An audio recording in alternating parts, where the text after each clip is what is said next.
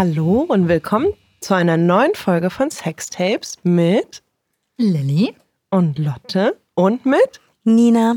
Hallo, herzlich willkommen. ja, alles wieder so ein bisschen aufregend heute, weil wir sind das erste Mal seit Anfang März zurück im Studio und auch ein sehr spannendes Thema, wie ich finde. Wir sprechen mit Nina heute über den Beckenboden und ich habe schon in der Vorbereitung gemerkt, wie wenig ich weiß über den Beckenboden und ich habe also ich wusste es eigentlich schon, als wir das Thema ausgemacht haben, weil ich dachte so, finde ich super spannend, aber ich habe noch nie über meinen Beckenboden wirklich nachgedacht. Der war so da und ich habe mich nicht damit auseinandergesetzt. Ähm, und wenn es euch ähnlich geht, dann ist das, glaube ich, genau die richtige Folge für euch. Genau. Ich, ich habe gerade auch schon gesagt, ich äh, habe schon total viele Fragen und bin ganz gespannt. Nina, magst du dich einmal vielleicht vorstellen, wer du bist und was du machst und warum wir dich zum Thema Beckenboden eingeladen haben? Na klar, gerne. Ähm, ich bin Nina. Ich arbeite als Beckenbodentrainerin, in erster Linie als Kantienika-Trainerin. Das ist eine bestimmte Form des Beckenbodentrainings, wo der Beckenboden sozusagen anatomisch sinnvoll mit der ganzen tiefen Muskulatur des Körpers vernetzt wird, weil das ist auch sein Job. Können wir gleich noch besprechen. Und ähm, ich mache das Vollzeit, obwohl ich natürlich auch mal irgendwas Geisteswissenschaftliches studiert habe, was ich jetzt natürlich und mache jetzt was ganz anderes. Und äh, ja, deshalb bin ich bei euch. Ja, schön. Ja. Wir sind schon ganz gespannt. Also ich habe auch eine lange, lange Liste an Fragen.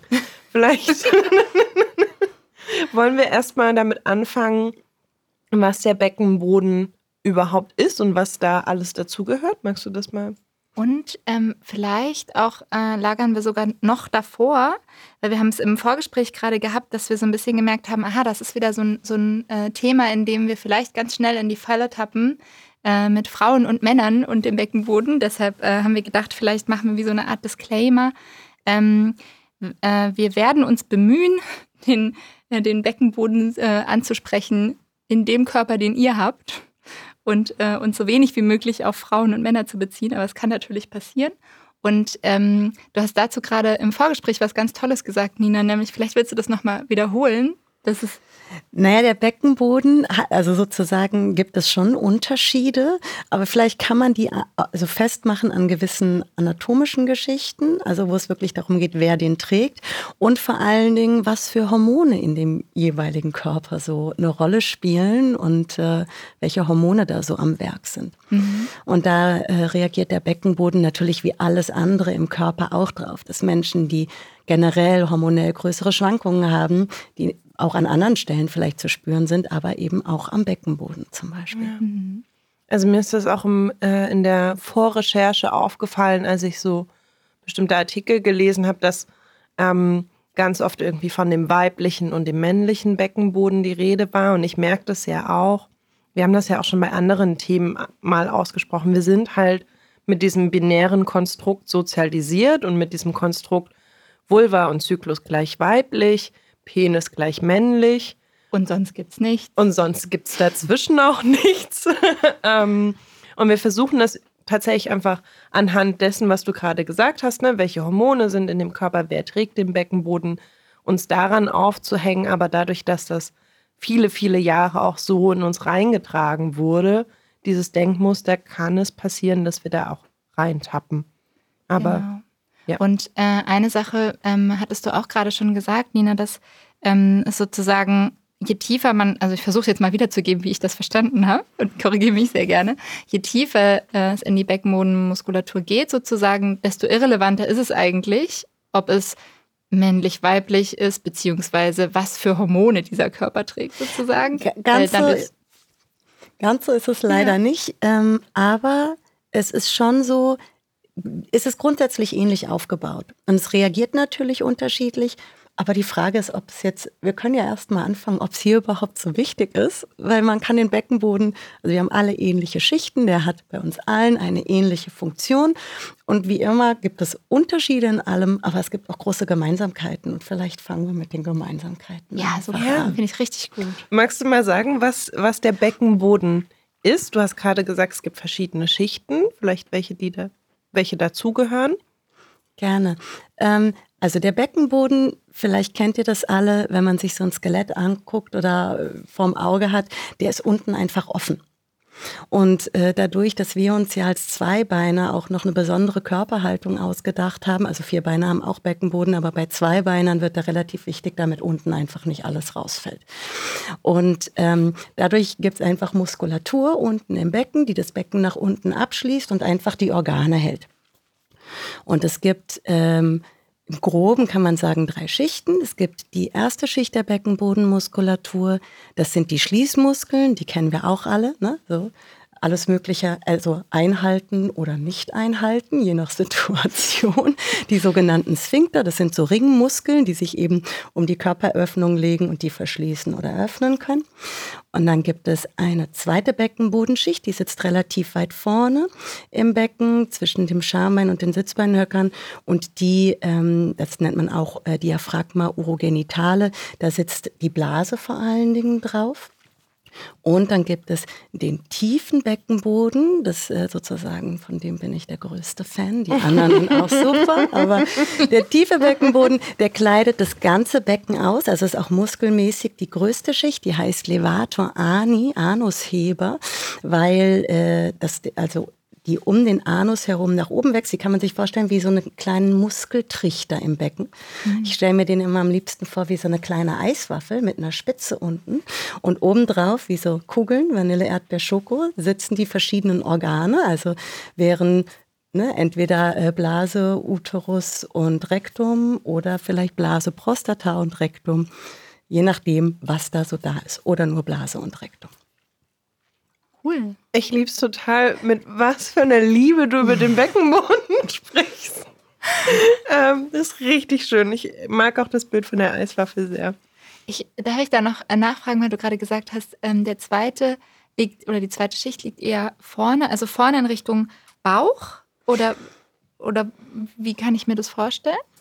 Ähm, wenn man sich das Becken unten die Öffnung vorstellt, ähm, kann man eigentlich ganz gut spüren, das Schambein, wenn man sozusagen am Schambeinoberrand runterwandert zum Schambeinunterrand und dann öffnet sich das so wie so ein Dreieck zu den Sitzbeinhöckern hin.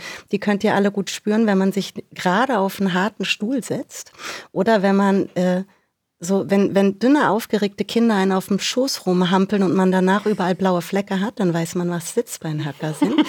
und der, ähm, dieses ist wie so ein Dreiecks, wie so ein kleines Dreieckssprungtuch da vorne drin. Und da sozusagen, das ist sozusagen die Halterung für die Blase, die da oben drauf liegt. Wie so ein Sonnensegel sozusagen. Ja, genau. Aber unten im Becken, die ist nur so ein mhm. bisschen breiter. Und diese erste Beckenbodenschicht, die kann man sich eher so ein bisschen, ich sage immer, ein bisschen wie so eine Zorro-Brille um die Körperöffnung rum vorstellen. Mhm, mhm. Ja, okay. Ich glaube, jetzt habe ich ein, ein, ein ja. auch so ein visuelles Bild, ein visuelles. Ihr wisst, was ich meine. Jetzt kann ich es mir vorstellen. Also die erste und die zweite Schicht, die sind so äußerer gelegen, ne? also so sozusagen von außen dran. Und nur diese dritte, die Eiswaffel, die geht wirklich richtig von unten nach oben rein, richtig in die Weite. Und da sitzen, wie gesagt, wie Eiskugeln die Organe oben drauf. Spannend. Ja. Ähm, gibt es irgend, also ich habe mich so gefragt, kann man den für Menschen, die noch nicht so richtig in den Beckenboden, den sie haben, reingespürt haben. Hast du irgendwie so einen Trick, wie ich den gut erspüren kann? Ähm, also lege ich mich lieber hin, setze ich mich hin? Ähm, das ist gar nicht so einfach, weil diese tiefe Schicht kann man ja nicht so anfassen. Mhm. Also da muss man ganz viel mit Bildern arbeiten. Ähm, ich stelle mir das immer so vor. Also was schon mal wichtig ist, um an den Beckenboden gut ranzukommen und auch egal an welche Schicht, ist, dass man das Becken richtig ausrichtet. Ich stelle mir das so vor, Freunde haben gerade ihren Kindern Meerschweinchen gekauft und haben ganz stolz gezeigt, dass sie ein wunderschönes Gehege gemacht haben. Und so ist es mit dem Becken auch. Wenn ich den Beckenboden, wenn ich gut zum Beckenboden sein will, muss ich dem ein schönes Zuhause machen. Und der Beckenboden ist im knöchernen Becken. Und das heißt, am besten ist, ich richte mich auf. Zum Beispiel, ich setze mich auf den vorderen Stuhlrand und versuche, das Becken, das ich auch seitlich so anfassen kann, aufzustellen wie eine Tasse.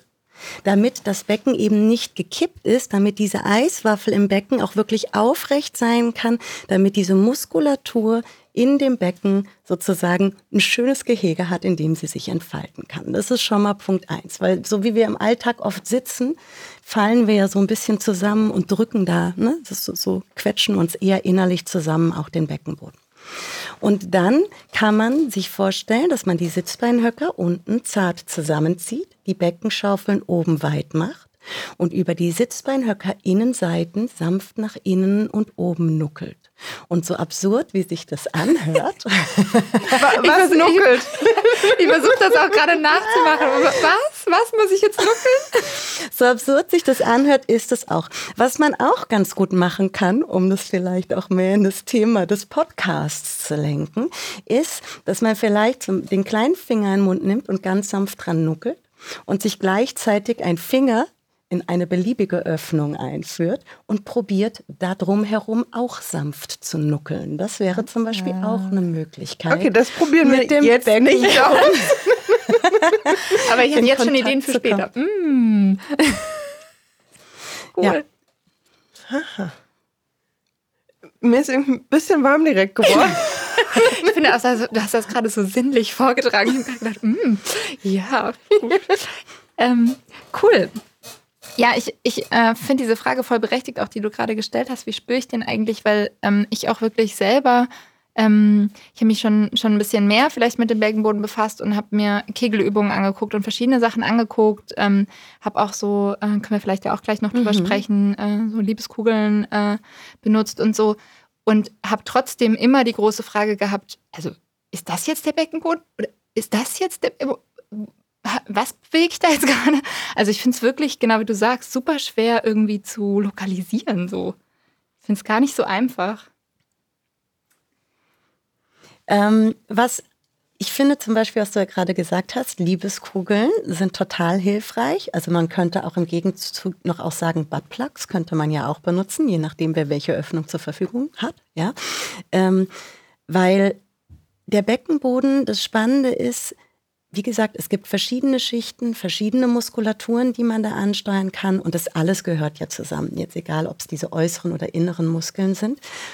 Und ähm, spannend ist nur in diese Tiefe zu kommen im Becken und da einfach eine Wahrnehmung für zu bekommen. Und dafür ist es ganz spannend, überhaupt die eigene Dreidimensionalität des Beckens wahrzunehmen.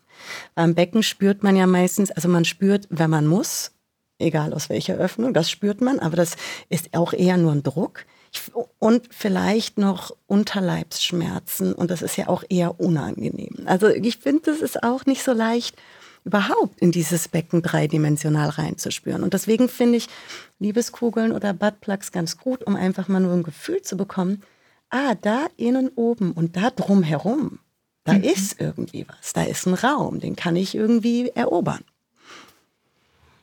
Aber warum, also ganz doofe Frage, warum sollte ich das machen? Außer ich habe jetzt irgendwie Bock, diesen Körperteil mehr zu erfahren. Ich glaube, so, die Frage stelle ich, weil ich ganz lange Zeit das Gefühl hatte, ich muss mich mit meinem Beckenboden nicht auseinandersetzen, weil ich Beckenboden und Beckenbodentraining ganz oft nur mit Schwangerschaft und für die Zeit nach der Schwangerschaft wahrgenommen habe, so in dem, wie es mir begegnet ist, oder im höheren Alter mit Inkontinenz. Und dann war ich immer so, ja, das hat irgendwie nicht so richtig was mit mir zu tun. Was, warum ist es denn sinnvoll, dass ich mich mal mit diesem Beckenboden auseinandersetze? Der Beckenboden, ich meine, das ist ja eigentlich das Tolle. Es ist ja mit ganz vielen Stellen im Körper so. Wenn es alles toll funktioniert, müssen wir auch gar nicht wissen, wo es ist, weil es ist alles voll am Start und der Laden läuft. Aber das Tolle ist, dass der Beckenboden uns generell unterstützen kann bei einer guten Haltung. Also weil der Beckenboden ist einfach der tiefste Punkt der tiefen Muskulatur in unserem Rumpf. Und als Zweibeiner ist es gar nicht schlecht, sich von da unten an der Wirbelsäule nach oben aufzurichten, weil und da merkt man schon einen Unterschied, generationenmäßig. Wir sitzen immer mehr, wir hängen immer mehr vor Computern ab und es fängt immer früher an, dass Leute doch sich unwohl fühlen, Rückenschmerzen bekommen, ähm, zusammengefaltet fühlen. Und man kann sich wunderbar aus dem Becken heraus aufrichten. Das kennen vielleicht auch die, die Yoga machen. Da geht es auch ganz oft um Mula Bandha, zum Beispiel den Beckenbodenverschluss. Also es gibt auch andere Geschichten, wo das mit benutzt wird. Und gleichzeitig habe ich so das Gefühl für mich, dass ich ähm, es einfach schön. Ich habe im Becken auch ein Zuhause. Ich habe meinen Körper dreidimensionaler kennengelernt dadurch. Ich habe irgendwie mehr Raum in mir, mehr Standkraft in mir, kann da irgendwie auch äh, Stärke draus ziehen. Und es macht beim Sex auch noch mehr Spaß. Hm. Da kommen wir auf jeden Fall gleich noch mehr drauf. Ähm, also, ähm, genau, jetzt haben wir sozusagen die Frage geklärt, wie kann ich es vielleicht besser erspüren? Ähm, und was, was, ich mich immer noch frage, ist, ähm, kann, also erspürt man das immer besser, je mehr man die Muskulatur auch anspielen kann? Also wenn man wirklich jetzt anfängt, was zu trainieren zum Beispiel, spürt man das immer mehr? Ist das so? Klar. Es ist ja einfach, weil ihr, das ist eine, auch eine Wahrnehmungsschulung einfach. Ne? Das ist eine Wahrnehmungsschulung. Äh, und na klar spürt man das immer mehr und man wird immer feiner. Also man kann zum Beispiel, der Beckenboden ist symmetrisch aufgebaut, dann in der tieferen Schicht, weil wir sind ja, ähm, wird es noch komplizierter, wir sind ja Kreuzgänger. Ne? Mhm. Wenn wir laufen, sozusagen, setzen wir einen Fuß auf und schwingen in die andere Richtung. Und bei jedem Schritt spannt sich die jeweilige Beckenbodenseite auf mit dem Fuß, mit dem wir gehen. Also es ist immer so, als würde Ne? Rechts eine Party, links eine Party, rechts eine Party, links eine Party. Je nachdem, welcher mhm. Fuß, ne, wir, den wir gerade aufsetzen und mit dem wir laufen. Und das ist ganz äh, spannend, weil man kann den Beckenboden auch einseitig äh, anspannen oder aufspannen, noch besser ansteuern. Man kann spüren, dass wir im Becken, wie auch sonst im Körper, auch gar nicht gleich sind weil wir sind Rechtshänder oder Rechtshänderin und Linkshänder, Linkshänderin und wie auch immer, so dass wir natürlich auch alle gar nicht und auch Gott sei Dank nicht symmetrisch sind, sondern wir sind ganz unterschiedlich. Und das ist ganz spannend, das zu erfahren und äh, so in den eigenen Körper zu kommen. Und na klar, schult es äh, die Wahrnehmung und man wird immer genauer. Mhm. Ach, ich finde das äh, total spannend. Ich, ich, warte schon total auf den Teil, wie mache ich das jetzt? Aber mhm. ähm, vielleicht machen wir erst noch diesen, die, die, du hast ja gerade schon so einen Teaser gegeben auf die sexuelle Lust. Mhm. Also was ist denn jetzt genau die Verbindung zwischen Beckenboden und sexueller Lust? Also du hast gerade gesagt, Sex macht mehr Spaß. Warum denn? Warum ist das denn so? Weil der Beckenboden die äh, einfach die beckenauskleidende Muskulatur ist. Und wenn der gut trainiert ist. Und das heißt jetzt gar nicht Bodybuilding, sondern das heißt einfach nur, dass der, ich sag mal, dass der wach ist. Das kennt man ja auch, wenn die Sinne wach sind, wenn alle Sinne an sind und man hört und schmeckt und riecht.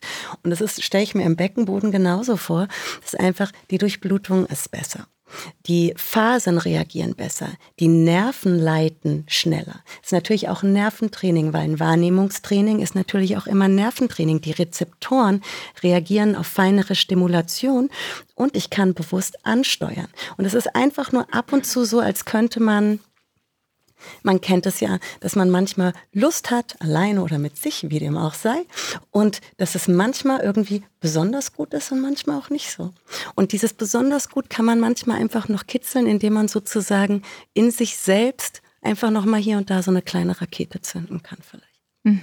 Und wie macht man das konkret? Also ich stelle mir jetzt vor, wenn du das sagst, äh, so Rakete zünden, dass ich äh, einzelne Muskelgruppen vielleicht irgendwie gezielt ansteuere oder entspanne genau. vielleicht auch? Oder was mache ich denn da eigentlich? Das macht das macht man ja irgendwie eigentlich so auch schon, oder? Wenn man irgendwie unterwegs ist, dass man merkt, dass man in irgendeiner Form rhythmisch irgendwas anspannt, entspannt, sich in irgendeiner Form bewegt. Also auch die Bewegungen im Becken, die man macht, also da findet ja auch Muskelkontraktion und Entspannung und Anspannung statt. Und das kann man manchmal einfach sozusagen noch ein bisschen intensivieren und zwar von innen heraus, was ich eben schon gesagt habe, dass man ja rechts und links den Beckenboden benutzen kann, ihn gemeinsam, dass ich ihn mir lang vorstellen kann, dass ich, ne, was wir auch hatten mit dem Nuckeln, also manchmal kann man sozusagen sich vielleicht noch ein, ein Fünkchen mehr Lust aus dem Becken rausnuckeln, vielleicht nach innen und oben. Sehr schön. Ja. Ich muss, ja, ich hab, bin gerade so geflasht irgendwie zum einen und habe aber auch also ich habe im Vorfeld, als ich so ein bisschen rumgelesen habe, was gehört denn zum Beckenboden und welchen Einfluss könnte das denn auf Sexualität haben, dachte ich so, ah, ich glaube, ich habe so unbewusst schon ein paar Sachen gemacht. Also gerade auch, ich hatte es dann auch irgendwo gelesen, so, ja, bewegen Sie doch mal Ihr Becken mit rhythmisch beim Sex. Da ich so, Dann gibt es Menschen, die das nicht machen. Ich mache das immer. Oder halt auch so dieses Gefühl von, ich kann irgendwie da was anspannen und Muskeln irgendwie eine Muskelkontraktion auslösen und das verändert mein Gefühl. Aber ich weiß gar nicht, ob das so selbstverständlich für alle Menschen ist. Das weiß ich natürlich yeah. auch nicht. Das wissen die Menschen nur selber. Die Frage ist ja auch, ob man das möchte oder nicht. Was ich ganz schön daran finde oder für mich das Beckenbodenthema ist insofern organisch, weil ich mache das ja sozusagen gar nicht nur, um irgendwie auch noch meinen Orgasmus zu optimieren, sondern das ist einfach eine für mich eine wichtige oder vitale Muskelgruppe. Ob ich jetzt Yoga mache, ob ich Fahrrad fahre, ob ich unter der Dusche stehe, Einfach weil sie mir hilft, mich gut zu spüren, mich gut verwurzelt zu spüren und auch Kraft aus dem Becken für meine Haltung, für, mein, für meine Wirbelsäule, für mein Sein im Tag rauszuziehen. Ja, also, es, ähm, also das Training, das ich anbiete zum Beispiel, ist Beckenbodentraining, aber das ist für Männer, für Frauen, wie auch immer sich Menschen definieren. Und es ist wirklich ein Training. Das sind Übungen und es sind Ganzkörperübungen, weil der Beckenboden, wie alles im Körper, wir können die Dinge ja nicht so es ist ja nicht so, dass wir die ausschneiden können und dass es nur um dieses Thema geht, sondern es ist ja wie immer alles mit allem dann doch verbunden und hat Einfluss aufeinander. Vielleicht noch, wo man es ganz gut spüren kann, es kennen vielleicht manche von euch, dass zum Beispiel beim Orgasmus ja auch so unwillkürliche kleine Kontraktionen im Becken zum Beispiel kommen. Das macht zum Beispiel auch der Beckenboden. Das ist nochmal ein Gefühl, das relativ weit innen das so kontrahiert das kann ja auch an verschiedenen Stellen sein. Das ist nicht immer gleich. Dass man merkt, das ist flächig doch auch eine, ja, ich sage immer, es ist wie so eine schicke Beckentapete. Ne? Und das kann an verschiedenen Stellen so ein bisschen sein. Ja. Und gibt es, also ich habe eigentlich zwei Fragen. Die erste Frage, weil du gerade auch meintest, ne, es kommen ganz viele Menschen zu dir, die machen dann mit dir dieses Beckenbodentraining. Ich weiß nicht, ob du vielleicht so ein bisschen aus dem Nähkästchen plaudern kannst oder willst vielleicht sagen die ja auch so ein bisschen, was ihr Ziel dahinter ist, warum sie zu dir kommen. Also ist es eher so ein, okay, ich möchte irgendwie so diese Haltung überhaupt haben, möchte diese Kraft, ich möchte meinen Beckenboden überhaupt spüren oder spielt da Sexualität und Themen, die an Sexualität gebunden sind, auch eine Rolle? Wird es thematisiert? Ähm, manchmal oft gar nicht so offen. Also es kommen auch viele Leute, die eher auch Wirbelsäulenthemen haben, weil der Beckenboden dafür auch wichtig ist. Ähm, aber es gibt schon auch Leute, für die das anders ist als für dich, die zum Beispiel sagen, ich habe schon immer gemerkt, dass es, gern wird dann immer gesagt, dass ich da unten nicht so stabil bin oder so. Oder, oder Leute, die schnell Blasenentzündungen bekommen. Leute, die, ähm, und das gibt's manchmal schon. Es gibt Leute, die gerne Sex haben wollen, aber die sich zum Beispiel unwohl fühlen körperlich. Also die irgendwie das Gefühl haben, dass bei ihnen die Anatomie nicht stimmt. Und dass man dann da einfach gucken kann, ist da vielleicht einfach, ist da viel Verspannung, ist da keine Verspannung? Kann man, wie, wie kann sich das vielleicht verändern? Sowas gibt es, sowas gibt es natürlich schon. Mhm. Ja, wo du das gerade sagst, also ich habe auch in der Recherche ähm, davor nochmal gelesen, eigentlich total logisch und trotzdem ist mir das da erst so richtig bewusst geworden, dass ähm, eben auch Vaginismus sozusagen eine Verkrampfung des Beckenbodens ist. Ich habe irgendwie immer gedacht, naja, irgendwie, weiß ich nicht, Vaginalmuskulatur oder so. Und dann ist mir so klar geworden, ja, nee, natürlich ist alles mit, mit dabei. So, es ist eben nicht getrennt voneinander, genau wie du gerade sagst. Das ist ganz spannend. Bei mir ging es genau so. Also klar habe ich Vaginismus als Phänomen immer mal wieder gehört und bin darüber gestolpert und habe das aber komplett losgelöst vom Beckenboden gedacht und war so auch in der Recherche, dass so, ah ja, es macht total Sinn, dass das zusammenhängt, aber auch nicht vorher drüber nachgedacht. Und das ist ja auch ein System im Becken. Und dann ist auch die Frage, warum muss es da, also warum gibt es da einen Grund, dass es da spannen muss? Und vielleicht gibt es eine andere Möglichkeit, an einer anderen Stelle im Becken ein bisschen Halt zu finden, dass es da loslassen kann. Und ich finde schon, also das ist zum Beispiel was, was mir wichtig ist, ähm, mal als Beispiel, ja, auch im Training, dass wenn man in eine Grätsche geht, egal ob jetzt im Sitzen, auf dem Boden ne, oder in sowas Spagatiges oder auf dem Stuhl, dass äh, es Menschen gibt, die das als unangenehm empfinden, weil es öffnet. Ne? So eine Grätsche macht sozusagen einen offenen Schritt. Und das stimmt zum Beispiel nicht, weil ich kann nämlich sehr wohl die Beine öffnen, ohne mein Becken öffnen zu müssen. Und manchmal sind es so kleine, feine Unterschiede, finde ich, die einen großen Unterschied machen, sich sozusagen selber äh, stabil und stark zu fühlen, egal was meine Beine machen, egal was ich sonst so vorhabe. Oder sozusagen, also aus so Bildern für sich rauszukommen, dass nur weil Beine gegrätscht sind, ich sofort sozusagen mich zugänglich mache für irgendwen oder irgendwas. Und insofern empfinde ich sozusagen diese Feinheiten zu gucken, was macht das Becken, was kann ich damit machen, wann mache ich mich auf, wann mache ich mich zu, ohne zu verkrampfen, äh, finde ich schon auch äh, gut für die Selbstvernehmung und fürs Selbstvertrauen. Mhm.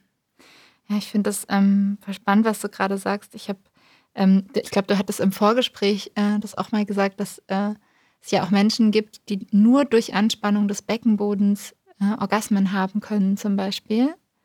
Also, ne, dass sowas möglich ist, finde ich auch voll spannend, weil also das zeigt ja einfach, wie eng alles sozusagen verwoben ist und wie stark man darauf Einfluss nehmen kann eigentlich. Ähm, würdest du sagen, dass äh, die Menschen, mit denen du arbeitest, dass es vielleicht häufiger ein Thema ist, äh, dass es zu dass der Beckenboden zu angespannt ist oder zu verkrampft oder häufiger, dass er vielleicht zu schwach ist oder kann man das so sowieso nicht einsortieren? Mm, ich würde sagen, also zu verspannt ist nicht meistens. Gibt es auch, aber ist nicht meistens. Weil bei den meisten von uns durch den Alltag, den wir führen, eben mit dem vielen Sitzen, mit wenig Aktivität und auch wenig Körpergefühl. Also ich habe nicht das Gefühl generell, dass, also das Selbstwahrnehmung des Körpers so stark zu unserem Alltag oder auch zu unserer Erziehung gehört, sagen wir jetzt mal. Ähm, da ist es schon eher so, dass es erstmal darum geht, eine Wahrnehmung für das Becken und für die Muskulatur und für die Kraft, die da drin liegt, herzustellen, weil das wirklich die Muskulatur ist, die sitzt ganz unten auch an der Wirbelsäule und ich kann wahnsinnig viel über das Becken auch für den unteren Rücken machen zum Beispiel. Deswegen geht es eigentlich in meiner Arbeit auch sehr viel mal um die, also Themen rund um die Geburt auch, aber es geht auch viel um Rückenschmerz oder um Verbesserungen von Haltung und Wirbelsäulenthemen. Hm, vielleicht können wir über das Thema Geburt auch gleich nochmal sprechen. Ähm, ich habe äh, noch eine Frage oder ich habe das auch gerade gefragt, weil ähm, ich äh, eben auch schon gehört habe, dass ähm, also dass es auf der einen Seite natürlich darum geht, gezielt auch anspannen zu können und auf der anderen Seite aber eben auch um die Entspannung. Und ich selber fand es immer super schwierig einzuschätzen. Bis heute bin ich jetzt sehr verspannt oder bin ich eher zu locker sozusagen? Und ich kann es selber tatsächlich total schwer erspüren. Also ich bin, ich habe sowieso schon für mich übrigens festgelegt, dass ich bei dir auf jeden Fall mal so ein Training mache. bin schon ganz äh, interessiert. Aber also so, kannst du dazu vielleicht noch was sagen? So dieses Anspannen und auch entspannen können? Eigentlich ist es so, dass das reflektorisch abläuft. Wir haben ja im Körper äh, auch äh, ein Nervensystem, das das macht, nämlich ein sympathisches und ein parasympathisches Nervensystem. Also so ein bisschen wie Yin-Yang. Die greifen ineinander, aber machen unterschiedliche Sachen. Das eine ist eher sozusagen ein bisschen entspannt, das andere eher so ein bisschen aktivierend. Und eigentlich passiert das reflektorisch. Es ist ja auch nicht, dass äh, Leute, dass man einen Orgasmus kriegt und dabei die ganze Zeit denkt, anspannen loslassen, anspannen loslassen. das wäre anstrengend. Eben genau. Sondern das passiert, das passiert von selbst. Ne? Wichtig ist es vielleicht nur, es gibt einfach Leute, da läuft es reflektorisch nicht mehr so gut. Aus irgendwelchen Gründen. Manchmal weiß man es auch gar nicht, ja. Ähm, und dann fällt es denen zum Beispiel schwer. Also das habe ne, zum Beispiel, das, äh, was weiß ich, Lust zu empfinden, diese ganzen Themen, die dazugehören, ne? Erektionen feucht werden, diese ganzen Geschichten. Und manchmal, es macht ja dann auch Druck. Und äh, wenn es von selbst nicht mehr alles so super easy läuft und dann kommt noch der Stress dazu, den man sich macht, und dann hilft es manchmal, das anatomisch wieder in sich selbst zurückzuholen und mal zu entkoppeln von dem ganzen Rest drumherum und zu gucken, was ist denn bei mir innen los? Wie fühlt sich das denn an? Fühlt sich das gut an? Fühlt sich das nicht gut an? Kann ich da irgendwie rankommen? Kann ich da bewusst irgendwo hinspüren. Was passiert denn da? Und es ist irgendwie manchmal auch ganz gut, weil so ein Zurückholen ist zu sich und man ist wieder mehr bei sich. Und dann gehen manchmal Sachen auch wieder einfacher und klarer. Hm. Ich habe noch so zwei, drei relativ platte Sexfragen, die ich loswerden möchte. Ähm, die eine hattest du gerade, Lilly, schon ähm, so halb als Statement gesagt. Was ich als Frage mitgebracht habe, war nämlich diese Frage, kann ich allein durch die ähm, Kontraktion und durch die An- und Entspannung des Beckenbodens erstens mich selbst zum Orgasmus bringen Und zweitens ist so ein Mythos sowohl in meinem Kopf und ich habe mit anderen Menschen darüber gesprochen, auch in anderen Köpfen, ähm, dieses geheime Ziel, was ich irgendwann mal hatte, was ich nie weiter verfolgt habe, dass ich alleine dann, wenn ein Penis in mir ist, in meiner Vagina, durch die An- und Entspannung ähm, meines Beckenbodens den Menschen, der an dem Penis hängt, zum Orgasmus bringe. Ist das theoretisch möglich? Wow. Einfach mal so die großen, Ziele. großen Ziele rausholen. Also ich glaube erstmal grundsätzlich ist fast alles möglich, aber ob das genau so zusammenhängt, weiß ich nicht. Okay. Weil ähm, es gibt, das, man kann sich das so vorstellen, wir sind ja jetzt hier gerade in einem Tonstudio und gerade am Anfang war hier irgendwas falsch gesteckt. Oder was heißt falsch? Hat einfach nur nicht so, wie es sein sollte. Und das ist in unseren Körpern manchmal auch so. War jetzt eine blöde Einleitung, weil es geht gar nicht darum, wie es nicht sein sollte, sondern wir sind alle unterschiedlich gesteckt. Und das kennt man schon, das kennt man von sich selbst und auch von Partnern oder je nachdem, wie offen man mit Freunden redet. Die eine findet es super, rechts, links, hinten an der Vagina, genau an dem Punkt, boah, und dann wirklich geht's los. Die andere spürt da gar nichts.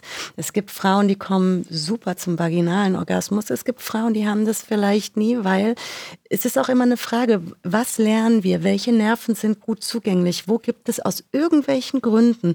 Und sei es nur, dass wir als Kind vielleicht zweimal von der Rutsche gefallen sind und auf den Hintern geknallt sind und dadurch vielleicht irgendwo eine Hauchverspannung tragen, der sich nicht mehr richtig lockert.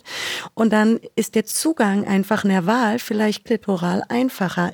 Ist jetzt wirklich frei daher fantasiert, aber ihr wisst, was ich meine. Und es gibt Frauen, die können sich selber über bestimmte Kontraktionen durchaus stimulieren und vielleicht auch zum Orgasmus kommen. Aber ich weiß nicht, ob das für jede möglich ist, weil wir alle unterschiedlich äh, vernetzt und unterschiedlich gesteckert sind mit den ganzen Nervenbahnen, die wir haben. Und äh, das ist einfach sehr unterschiedlich. Aber was meine Erfahrung ist einfach die, dass es ähm, einfach das Lustempfinden trotzdem steigern kann, sprich nämlich durch Blutung, Wahrnehmung. Das ist so ein bisschen, als würde man sozusagen ein bisschen mehr Saft in die Nervenenden geben. Und äh, dann kommt einfach manchmal mehr an, einfach für einen selbst. Und dann denke ich auch, wenn es einem selber wahnsinnig Spaß macht, ich meine, Sex ist Übertragung, macht es dem anderen hoffentlich auch gleich noch mehr Spaß. So rum vielleicht, ja. Ähm, und wie das bei dem anderen ankommt, würde ich auch denken. Das kommt dann drauf an, wie der Mensch mit dem Penis wiederum reagiert. Grundsätzlich würde ich das nicht sagen, aber ich denke irgendwie, es geht es geht eine Menge. Es gibt ja Leute, ne, hat, kennt ihr ja auch, es gibt ja mittlerweile auch erotische Hörspiele. Also dann hört man sich irgendwas an und ist auch schon Feuer und Flamme, wenn man da vielleicht noch mit dem Beckenboden zu pulsiert. Geht vielleicht schon einiges. Ich würde sagen, äh, Lotte weiß jetzt, was ihr äh, Jahresziel ist, oder? Ich werde es mir mal näher anschauen. Also vielleicht können wir das ja mal so äh, im Hinterkopf behalten als äh, Du berichtest uns dann, wenn du es so richtig intensiv versucht hast und sagst dann, ob es geklappt hat oder nicht. Ja, es wird dann nochmal so eine kleine Folge. Selbstversuch. Geil. Ähm, aber tatsächlich habe ich was, das ist irgendwie ganz spannend, dass wir jetzt schon so lange über den Beckenboden sprechen und das noch gar nicht Thema war. Ich würde gerne diesen Mythos thematisieren, wo ich tatsächlich auch bewusst von Frauen spreche, weil das ein gesellschaftliches Bild ist dieser Mythos von Frauen leiern aus, wenn sie zu viel Sex haben und vor allen Dingen auch, wenn sie zu häufig wechselnde Partner haben. Können wir diesen Mythos vielleicht an der Stelle mal kurz thematisieren und auflösen? Ähm, ich, ich habe das Gefühl, also ich muss insofern lachen, weil ich, ich, ich kann dazu gar nichts sagen, weil es ist völlig absurd.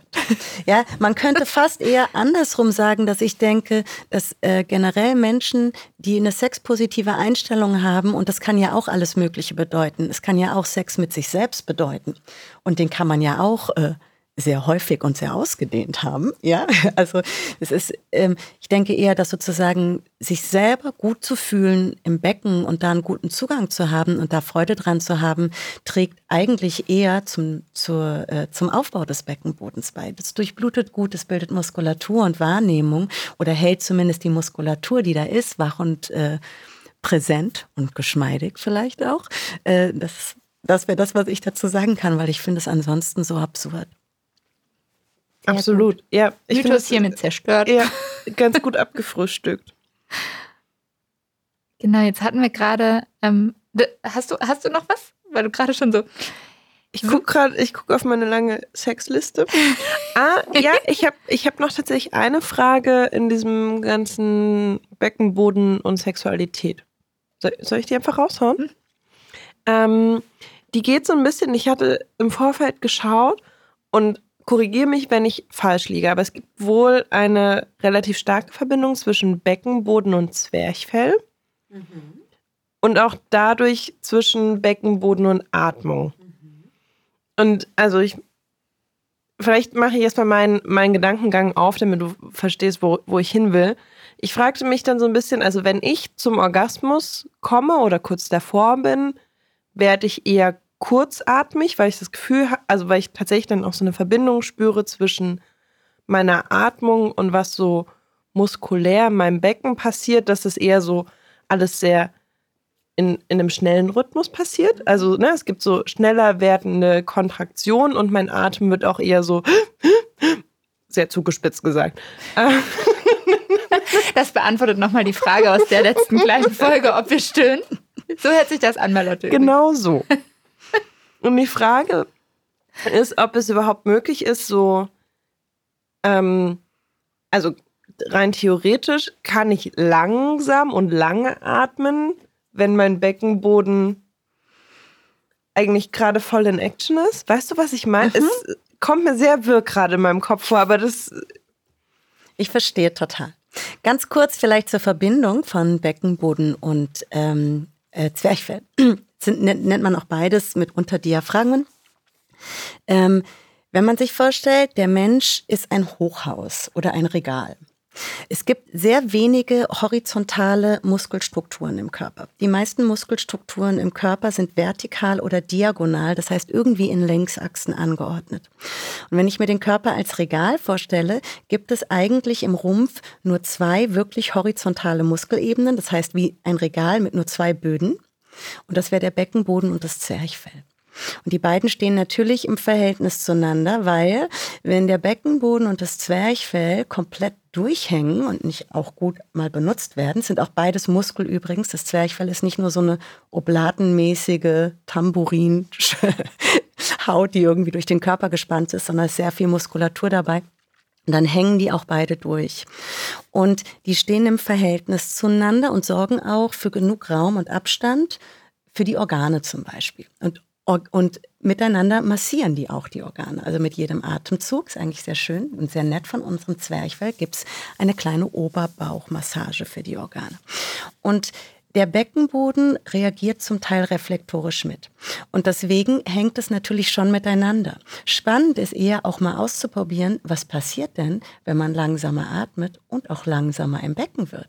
Vielleicht wird der Orgasmus auch anders. Weil ich kann sozusagen dadurch auch wieder triggern, weil natürlich auch Atem triggert auch wieder Ausschüttung von Hormonen, wenn ich schnell atme und kurz atme, ist es eine andere Stoffwechselreaktion, als wenn ich lang atme und ruhig atme.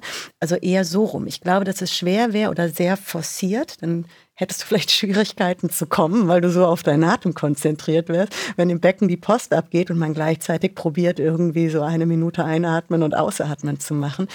Aber grundsätzlich könnte man eher probieren, was passiert denn, wenn ich es komplett mal langsamer mache? Wie verändert sich ein Orgasmus? Verändert sich dadurch eine Qualität? Also damit kann man durchaus spielen. Vielleicht können wir noch mal kurz sagen, ähm, also weil ich selber gerade überlegt habe, wo genau der, das Zwerchfell liegt also, und wie das liegt im Körper. Also du hast gerade schon gesagt horizontal und wenn ich mich richtig erinnere, irgendwie so knapp unter den Rippen oder so?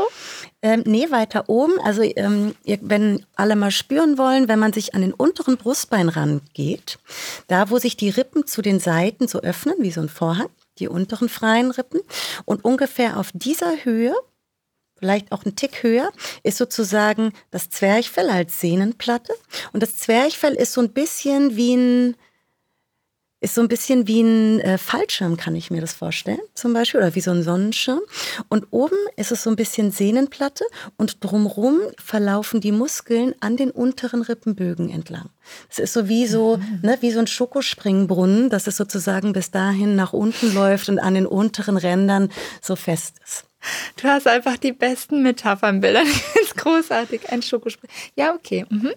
Und da sozusagen geht die Muskulatur hoch und oben gibt es dann so, ne, hat es sozusagen wie eine Kuppel. Cool. Spannend. Ich, also, was mir, glaube ich, noch wichtig ist, oder was, was mir gerade wieder eingefallen ist, als du das auch gesagt hast mit dem Atmen, ist, ähm, was ich eigentlich vorhin nochmal äh, sagen wollte mit dem Anspannen und Entspannen. Ich glaube, wir hatten das auch schon mal beim Thema Orgasmus, dass ähm, äh, es, dass äh, äh, ich weiß, dass sozusagen äh, bei einem Orgasmus und insbesondere dann, wenn man vielleicht auch Schwierigkeiten hat mit dem Orgasmus, also entweder weil man ihn nicht so gut kontrollieren kann, weil er viel zu schnell passiert oder so, oder weil es einfach, weil es nicht so leicht ist für einen zum Orgasmus zu kommen, dass man mit Atmung sehr viel arbeiten kann und aber eben auch mit äh, wirklich so Anspannen, Entspannen weil es eben äh, häufig, also leicht passiert, dass wenn man zum Beispiel so total verkrampft anspannt die ganze Zeit und dann vielleicht auch noch nicht richtig atmet, um so aufzumachen sozusagen, dass dann auch überhaupt nicht die Durchblutung passieren kann, dass das Ganze gar nicht so richtig in Fluss kommen kann und dadurch eben auch schwerer werden kann, äh, zum Orgasmus zu kommen zum Beispiel. Und äh, genau, also du hast es vorhin schon gesagt, so wenn, also für mich ist das auch wirklich wie so ein so ein Aufmachen und das ist ja so ein Zusammenspiel. Also wenn ich oben wirklich aufmache und so richtig atme und nicht nur oben atme, sondern wirklich so in die Tiefe des Bauches hinein, dann spüre ich das ja auch automatisch, dass das wie so aufgeht. Also dass auch mein Beckenboden wahrscheinlich stark darauf reagiert und so wie so aufmacht so ein bisschen. Finde ich auch spannend. Also dass das einfach mh, hm, sozusagen ein Aspekt sein kann von sexueller Lust und Zusammenspiel Beckenboden und vielleicht dann eben auch noch Zusammenspiel Atmung sozusagen, dass man einfach diese Anspannung und Entspannung wirklich auch so da mal so ausprobiert einfach. Also wann hat denn was welchen Effekt? Also wenn ich jetzt gerade schon sexuelle Lust verspüre und ich bin vielleicht irgendwie mit jemandem aktiv und ich äh, spanne jetzt mal bewusst an, wie fühlt sich das eigentlich an? Und was passiert, wenn ich bewusst entspanne? Wie fühlt sich das eigentlich an? Was passiert, wenn ich im Wechsel beides mache? So, also, dass man einfach mal so ein bisschen probiert, wie reagiert mein Körper darauf? Und was, was macht das dann sozusagen? Und dann kann man ja von da ausgehend auch gucken, was man lieber mag. Ich finde das auch ganz wichtig, weil es auch um verschiedene Qualitäten von Lust geht. Ich finde schon, ne, es gibt, also hattet ihr ja bestimmt schon, ne, so diesen Imperativ, am besten ist man, ne, findet man Sex total toll, ist immer body positive und hat irgendwie tolle Orgasmus, anal, vaginal, klitoral, überhaupt da, wo es überhaupt nur geht. Ähm, und es ist ja auch ganz schön, sich davon mal zu verabschieden und auch einfach zu gucken, was passiert denn in der Entspannung, was kommt denn da? Und ähm, und damit kann man einfach überhaupt mal spielen. Ich finde das schwierig. Ich finde es auch für mich schwierig. Ich finde, man verfällt auch immer in so ein wenn vielleicht auch ganz schönen und lustigen und lustvollen Aktivismus beim Sex. Und es ist vielleicht auch manchmal ganz schön, sich mal ein bisschen zurückzulehnen und sich das mal in Ruhe anzuschauen und mal ein bisschen reinzuatmen und zu gucken, was geht denn dann so. Mhm. Ja, also ich äh, weiß zum Beispiel von mir mittlerweile, dass ähm, wenn ich mich selbst befriedige, dass ich äh, viel leichter zum Orgasmus komme, wenn ich immer wieder mich daran erinnere, wirklich so in den Bauch zu atmen. Ich, ich merke das richtig, das ist wie so ein, ähm, als würde ich wirklich wie so ein wie so einen kleinen, also als würde ich wie so einen Staudamm aufmachen und das Blut kann erstmal so richtig äh, ins Becken gehen sozusagen. Und ich merke, dass ich so eine Tendenz habe, immer eher so kurz und flach dann zu atmen. Und wenn ich mich immer wieder ganz bewusst daran erinnere, wieder so aufzumachen zwischendrin, dann kommt wie so eine Welle an Lust noch so hinterher sozusagen. Ja. Und dann ist eigentlich der, das Schöne gar nicht unbedingt so bin ich jetzt zum Höhepunkt gekommen oder nicht, sondern dieser Weg dahin und damit auch zu spielen. So, ah ja, jetzt passiert das. Ah, okay. Oh, das fühlt sich auch gut an. Ja. Ja. Ich fand das auch gerade ganz schön, dass du das so imperativ genannt hast, weil das ja ganz oft irgendwie mitschwingt und ich auch merke, dass ich selbst auch so einen Aktivismus habe und denke so, oh, jetzt weiß ich das und jetzt möchte ich das ausprobieren und dann wird es irgendwie noch besser. Aber was ist denn besser, ne? So, es ist nicht unbedingt noch mehr Orgasmen und am besten irgendwie fünf hintereinander. Wir haben das in unserer Orgasmusfolge auch, glaube ich, ganz gut aufgedröselt. Also, dass wir, wir haben, ja, wir haben unterschiedliche Standpunkte zum Orgasmus. ähm, aber das, also, dass man da vielleicht auch nochmal, dass Menschen, die sich noch nicht angehört haben, nochmal reinhören, da auch nochmal gucken, was, also, ne, was kann es denn noch für ähm, unterschiedliche Ansichten geben und nicht für jeden Menschen ist der Orgasmus irgendwie der wichtigste Teil ähm, beim Sex, egal jetzt ob mit sich selbst oder mit anderen. Und was kann denn auch auf dem Weg dahin passieren? Das finde ich irgendwie jetzt auch beim Beckenboden ganz spannend. Also so dieses, ja, kann ich denn alleine durch Kontraktionen mich selbst oder jemand anders zum Orgasmus bringen, ist so ein spielerischer Ehrgeiz in mir. Vielleicht kann ich das auch nochmal einordnen. Ne? So, ich glaube nicht, dass ich jetzt losgehe und nur noch Sex habe mit diesem Ziel, das zu schaffen. Ich dachte, wir hätten das gerade ausgemacht. Ja. es ist eher so ein, äh, es ist theoretisch möglich, ich möchte es gerne ausprobieren und erfahren, aber natürlich kann das ja auch Stress machen. Also auch so dieses, ich muss meinen Beckenboden trainieren, damit es noch besser wird. Im Sinne von noch mehr Orgasmen. Aber ich finde es ganz schön, wie du es irgendwie so runterholst und sagst, entspannt euch mal, atmet da mal rein und guckt einfach, was sich im Spüren verändert. So. Ja. Ja, ist ja einfach toll, wenn ich finde es super, wenn man es schafft. Und damit möchte ich auch überhaupt nicht sagen, dass ich das so drauf habe.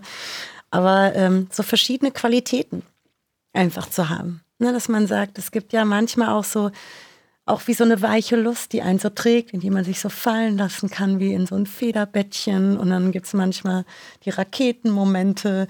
Und dass man aber auch genau in diesem ganzen Spektrum sich bewegen kann. Und ich merke das bei mir manchmal auch, dass man, oder ich zumindest so eine Tendenz habe, dann fängt es an und dann folgt man einfach so dem bekannten Weg, wo man weiß, ach, so läuft es, so funktioniert das, so kenne ich das, macht, macht auch Spaß. Aber es ist ja eigentlich auch ganz schön, vielleicht mal ganz anders zu probieren. Mhm. Ja, oder auch äh, einfach immer dem stärksten Reiz sozusagen, ah ja, da ist der stärkste Reiz, dem folge ich jetzt. Auch das muss ja eigentlich gar nicht sein, weil vielleicht gibt es da hinten ja eine Ecke, die ist eigentlich auch spannend, die, die fühlt sich ganz anders an. Das ist nicht der stärkste Reiz, aber was ist da eigentlich? Ja, finde ich Ja, super. spannend. Ja. Cool. Wir haben es vorhin schon mal äh, angeschnitten. Ich frage mich nur, hast du deine Sexfragen erstmal abgeladen? Cool. Ähm, ich hab, bin alles losgeworden, was ich mitgebracht habe. Genau. Ähm, wir hatten vorhin schon mal, also ne, Sex führt ja manchmal auch wohin.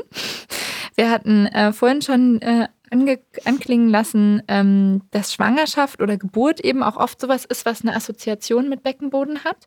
Vielleicht kannst du dazu was sagen. Also ähm, ist das was, wo die Leute auch, weshalb die Leute auch zu dir kommen und wenn ja, warum? Also wie hängt denn das eigentlich zusammen? Warum ist das so ein assoziiertes Thema?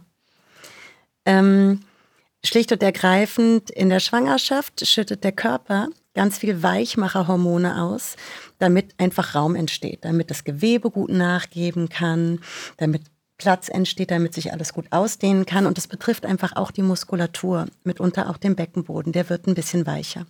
Und auch der ganze Bandapparat, der den Körper so zusammenhält, der wird auch weicher, sodass manchmal Schmerzen auftreten oder die Frauen, also das Körpergefühl sich auch einfach wirklich verändert. Was ist denn der Bandapparat? Einfach Bänder. Ihr müsst euch vorstellen, die, ähm, also die Wirbelsäule zum Beispiel ist wie ein Bauklötzchenturm. Und der hält zwar in sich, aber sobald Bewegung reinkommen würde, würde das umfallen. Und um die Wirbelsäule herum gibt es einen Bandapparat. Ich stelle mir das immer, also unsexy gesagt, ist es sozusagen wie so eine Art kollageniger Stützstrumpf, die Wirbelsäule, ja, ähm, der das einfach hält. Und Bänder, also Kollagenfasern in irgendeiner, in irgendeiner Form, Bandapparate haben wir ja ganz viele im Körper. Ähm, sowas ähnlich, die Faszien sind zum Beispiel auch sowas. Ne? Es ist jetzt kein Bandapparat, aber es sind auch Kollagennetze, die durch den Körper ziehen und die Organe und die äh, Fasern und die Muskulaturen auch nochmal miteinander verbinden. Und auch die, da verändert sich einfach sozusagen ein bisschen der Spannungszustand. Und dazu kommt noch natürlich, das hatten wir am Anfang, wenn der Beckenboden das Becken unten abschließt und auf einmal kommen da irgendwie nochmal so schicke sechs, sieben Kilo von oben drauf, die der Beckenboden auch mittragen muss, dann kann er auch schon mal ein bisschen beleidigt sein und nicht mehr so mitmachen. Und wie wirkt sich das dann aus? Also was, was passiert dann und ähm, was machst du dann damit zum Beispiel? Also wenn Menschen zu dir kommen und sagen, ja, ich habe jetzt hier eine Schwangerschaft gehabt, ich habe die Geburt und äh, ich habe jetzt Probleme mit meinem Beckenboden. Was, was macht ihr dann? Ähm, vielleicht noch kurz zum Erklären.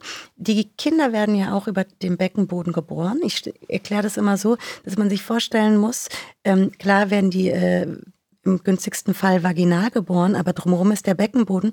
Und das ist so, als würden die Kinder durch so einen etwas engeren Rollkragenpulli schlüpfen und der Beckenboden, der sonst irgendwie so eben in seiner Trichterform oder in diesen ganzen Schichten ist, wird auch ausgedehnt. Also der wird auf einmal so rollkragig ein bisschen ausgerollt und dann muss der sich in Ruhe wieder erholen können und zurückbilden können. Und es gibt Beckenböden, die machen das ganz easy und es gibt aber auch Beckenböden, die brauchen da ein bisschen Hilfe. Und ähm, oder den meisten empfiehlt man das auch einfach. Und da geht es ganz viel darum, auch bewusst zu sein, wie halte ich mich wie mache ich denn das Gehege für mein Beckenbodenmeerschweinchen so, dass es Lust hat, sich da drin wieder wohlzufühlen? Wie kann ich den ansteuern, dass der sich gut aufspannt, dass die Fasern auch wieder anders reagieren und aus dieser Überdehnung sich wieder gut zurückbilden, um Halt zu geben und auch wieder Kraft in den Körper zu geben. Also es geht, ich kann den Beckenboden, wir haben jetzt viel über so Sexualität geredet, das ist irgendwie ganz gut, da kann man den so ein bisschen isolieren, aber der Beckenboden ist für mich wirklich ähm, eben vernetzt mit dem Zwerchfall, vernetzt mit der Zungenwurzel, vernetzt eigentlich für mich bis zum Kronenpunkt. Das ist eine Muskelgruppe oder eine Muskulatur, die eigentlich sozusagen wie stille Post durch den ganzen Körper zieht. Mhm, krass. Und genau, und also ich glaube, ich habe noch nicht genug Info darüber, weil ich mich tatsächlich auch einfach nicht auskenne. Ich weiß wirklich gar nichts darüber. Ich habe selber noch kein Kind geboren. Ich weiß nicht, sozusagen, was, was kann denn da noch passieren? Also du hast jetzt gerade schon gesagt, es muss sozusagen, es braucht Zeit, um äh, sich zurückzubilden. Und äh, die Probleme, die es vielleicht manchmal gibt, höre ich daraus, ist, wenn zum Beispiel das, diese Rückbildung nicht so richtig gut funktioniert? Oder was ist das, was da Probleme bereitet? Ist auch so, dass jeder Beckenboden auch mit der Hormonsituation anders umgeht. Und es gibt Beckenböden, die sind dann noch so ein bisschen weich und das fühlt sich dann nicht gut an. Dann hat man, haben Frauen oft das Gefühl, dass es so ein bisschen nach unten drückt zum Beispiel, also dass es so Druck nach unten gibt, dass man auf einmal, also als ich mein zweites Kind geboren habe, ähm, das erste, das hat nicht so funktioniert, das war dann Kaiserschnitt, das zweite habe ich spontan geboren, wie man so schön sagt. Mhm. Spontan in mehreren Stunden, das ist auch. Aber ähm, und wenn man, also mir ging es so, ich bin dann aufgestanden und dachte auf einmal, alter Falter, okay, das macht einen Beckenboden. Also weil man es dann spürt, weil ich wirklich das Gefühl hatte, der ist nicht mehr da und ich hatte wirklich das Gefühl, jetzt müsste ich mir die Hand in den Schritt halten, damit die Organe nicht rauspurzeln. Wow. Ist nicht bei allen so, aber mhm. haben so einige Frauen das Gefühl danach, ja. Und dann äh, geht es, also bildet sich auch von schnell relativ bald wieder zurück. Deswegen ist ja dieses Wochenbett auch so wichtig, wo man sich ausruht und erstmal wirklich die Füße stillhält. Ähm, und dann geht es darum, den auch einfach wieder zu trainieren, weil ich finde irgendwie äh, so, äh, ja, Menschen, die Kinder gekriegt haben gerade, ähm, das ist für den Körper schon echt ein ganz schöner Hammer, was da so abgeht. Und dann kommt gleich dazu wenig Schlafen, wahnsinnig viel Tragen und so. Und dann sozusagen sich im eigenen Körper wieder zurechtfinden und sich Zeit nehmen und nochmal zu gucken, wo hole ich denn wirklich auch physisch die Kraft dafür her, mich gut zu halten und das hier alles zu stemmen. Ähm, ist dann wichtig, weil sonst kann es einfach noch zusätzlich Druck auf den Beckenboden geben und dann hält er einfach wirklich die Organe nicht mehr gut und dann fühlt sich das einfach wirklich unangenehm an und kann dann solche Probleme machen wie Inkontinenzen oder auch äh, im blödsten Fall ein Prolaps und das heißt, dass da wirklich anfangen Organe ein bisschen nach unten rauszudrücken. Ich will gar nicht das also ich habe gerade das Gefühl, dass ich so zum Thema Schwangerschaft und Geburt jetzt so ein ganz gutes Bild bekommen habe. Und du hast gerade schon so dieses Stichwort ähm, den Beckenboden trainieren. Also wir haben es ja eigentlich ganz häufig gesagt, ne? So wir trainieren den, wir spüren da rein. Was kann, was kann ich denn machen? Also welche Wege gibt es denn, wenn ich sage, ah, ich finde es jetzt super spannend, ich will da mehr reinspüren, ich will da vielleicht irgendwie mehr Aufmerksam, Aufmerksamkeit drauf lenken. Vielleicht möchte ich ihn auch in irgendeiner Form trainieren. Was kann ich, also welche Möglichkeiten habe ich denn dann, wenn ich jetzt sage, jetzt bin ich Feuer und Flamme? Ähm, da sage ich gerne was zu, aber muss auch gleich gestehen, ich unterrichte eine spezielle Methode des Beckenbodentrainings oder des Trainings der, ähm, skeletthaltenden Tiefenmuskulatur, wenn man so will. Die nennt sich Kantienika und ich unterrichte die, weil ich einfach auch voll von der überzeugt bin. Und äh, da kann man äh, Workshops besuchen, da kann man einfach online gucken, Kantienika, was so in der Nähe ist. Und es gibt Workshops, es gibt Kurse, man kann Einzelstunden buchen, aber man kann natürlich auch einfach mal gucken, was im Internet los ist Viele kennen es vielleicht auch aus anderen Sportarten. Also ich habe auch immer mal wieder Leute, die auch sonst Pilates oder Yoga machen, wo das irgendwie auch ein Thema ist und mitbenutzt wird. Ähm, man, ich finde manchmal auch so Körperreisen gar nicht so schlecht, um in so eine Wahrnehmung zu kommen. Da habe ich jetzt noch nicht so viel ausprobiert, aber ich bin mir sicher, auf YouTube findet sich bestimmt einiges zu dem Thema. Ich muss gestehen, von Kegelübungen, die finde ich nicht so fetzig, weil es da so viel einfach um Anspannen geht. Und ich finde es immer also ich bin ein großer Freund des Aufspannens. Das heißt, ich gebe dem, was ich mache, eine Richtung und drück nicht nur einfach irgendwas zusammen. Also einfach sowas nur zusammendrücken. Ich stelle mir mal vor, als wenn ich innerlich nur so fest werde, äh, da stehe ich nicht so drauf, aber probiert alles aus, wenn es für euch funktioniert, ist es super. Ich habe eine Zwischenfrage, die hatte ich nämlich vorhin schon, als Lilly das gesagt hat, dass sie Kegelübungen gemacht hat. Mir ist das kein Begriff. Was sind Kegelübungen? Also ähm, ich kenne es tatsächlich auch nur. Ähm, Kegel ist äh, nach einem Arzt benannt, nach einem amerikanischen Arzt, der, ja, weiß ich jetzt nicht, bitte setzen Sie es hier ein, ähm, äh, bestimmte Übungen entwickelt hat, äh, wo es genau, äh, wie Nina das gerade gesagt hat, hauptsächlich darum geht, äh, einzelne, also den Becken, den Beckenboden, in Anführungszeichen, haben wir jetzt gerade gelernt, dass es sozusagen eigentlich ja verschiedene Gruppen gibt, sozusagen, ähm, anzuspannen. Und äh, dadurch eben, also ich glaube, die ich muss kurz überlegen, wo das ursprünglich herkam. Ich glaube, ähm, äh, gegen Inkontinenz wurde das ursprünglich entwickelt und äh, hat dann aber relativ schnell auch ganz starke Effekte gezeigt. Unter anderem zum Beispiel, äh, dass die Menschen, die das äh, angefangen haben zu trainieren, dann eben auch äh, gerückgemeldet haben, uh, der Sex macht auch auf einmal viel mehr Spaß. Die Erektion äh, hält sich vielleicht länger oder dass sozusagen auch andere Themen, die mit dem Beckenboden zusammenhängen, sich, also dass es sich positiv ausgewirkt hat. Und ähm, ich glaube, oh Gott, ich kann mich jetzt selber schon gar nicht mehr genau erinnern. Ich glaube, es gibt drei verschiedene Übungen, die da gemacht werden. Ich weiß also, es auch nicht, ne? Es war auch tatsächlich, ich war mir nur nicht ganz sicher, warum das Kegelübung, also ob das mit den Kegeln zu tun hat, aber nein, der Typ hieß einfach Kegel. Der Typ hieß so, genau. Ja. Und äh, man, man, findet die wahrscheinlich, wenn man einfach googelt, findet man wahrscheinlich relativ simpel die Übungen dazu. Und ich fand es aber auch, also genau wie du das sagst, ähm, ich habe äh, die immer wieder mal probiert und habe gemerkt, ich finde das total unspezifisch. Ich kann damit nichts anfangen. Für mich ist das einfach dann wie so, ich, ich äh, ziehe was zusammen, aber ich weiß gar nicht, was ich da eigentlich zusammenziehe. Und das fand ich irgendwie dann schwierig, weil ich dann nicht so genau wusste, trainiere ich jetzt eigentlich gerade die richtigen Muskeln oder trainiere ich eigentlich irgendwas ganz anderes? Ich weiß es gar nicht genau. Und das hat mir dann irgendwie nicht so richtig gut gefallen. Ja. Was ich beim Kantienika ganz gut finde oder vielleicht generell bei Übungen, das ist so ein bisschen ne, wie frei nach Marshall McLuhan, äh, Think Local, Act Global, ja. Das ist sozusagen, dass man ich finde es gut, wenn man irgendwo eine Aktivität hat, aber ich finde es auch gut, wenn man merkt, die hat einen Effekt in den Körper. Das heißt, dass man merkt, man kann irgendwie in das ganze Körpersystem reingehen. Ob das jetzt irgendwie beim Yoga oder beim Sport ist, dass ja auch Leute merken, sie gehen laufen und haben weniger Rückenschmerzen und fühlen sich irgendwie aktiver. Also, dass es eben nicht nur lokal was macht, dass man merkt, oh, ich habe ein bisschen mehr Oberschenkelmuskulatur. Und so finde ich das eben auch bei Beckenbodenübungen. Ich finde, das äh, bringt was, wenn man merkt, man hat in der Fülle was davon und nicht nur spezifisch an einem Ort, den man dann nicht zuordnen kann. Mhm. Gibt es vielleicht, ja. vielleicht trotzdem was, wo du sagen würdest, äh, wenn ich jetzt alleine zu Hause bin, das ist so was, was du vielleicht äh, machen kannst? Da würde ich gerne anschließen, weil da haben wir gar nicht mehr, haben wir oder nur kurz was zu gesagt. Zum Beispiel Liebeskugeln finde ich ganz gut. Und da muss ich noch mal ganz kurz auch sagen, es gibt ja auch ähm, ich, wie heißen die Beckenbodengewichte, glaube ich. Die kann man auch bei DM und bei Rossmann kaufen und die finde ich total doof.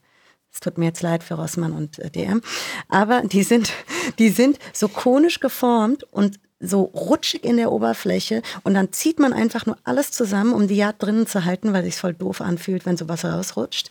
Ähm, und die Liebeskugeln sind vom Beckenboden oder auch von der Vagina besser zu halten. Und es geht eher darum, so eine Wahrnehmung mal zu kriegen, wo ist denn die Tiefe meines Beckens? Und ich finde die ganz gut, die noch so, ein, so eine gegendrehende Kugel drinnen haben. Kennt ihr die, die so ein bisschen klickern sozusagen, ja, so dass man in der Bewegung einfach nochmal so ein Gefühl hat, ah, da ist mein Beckenboden. Oder wenn man sich auch mal bückt und irgendwas macht, können die nämlich auch mal rauskommen. Und das ist dann ein Zeichen für, ah, jetzt habe ich in meinen Beckenboden reingedrückt, deswegen sind die rausgekommen. Kennen vielleicht die Menschen mit Menstruation auch, wenn man Tamp wenn, wenn ihr Tampons benutzt oder so, ja. Ähm, und das finde ich ganz gut, um überhaupt mal in die Wahrnehmung zu kommen. Und um diese Kugel kann man wunderschön nach innen und oben nuckeln und dann kann man so ein bisschen was schon mal machen für den Beckenboden. An der Eis, an dem, ja. mit dem Eis, genau. mit dem Eis, an dem Eis nuckeln.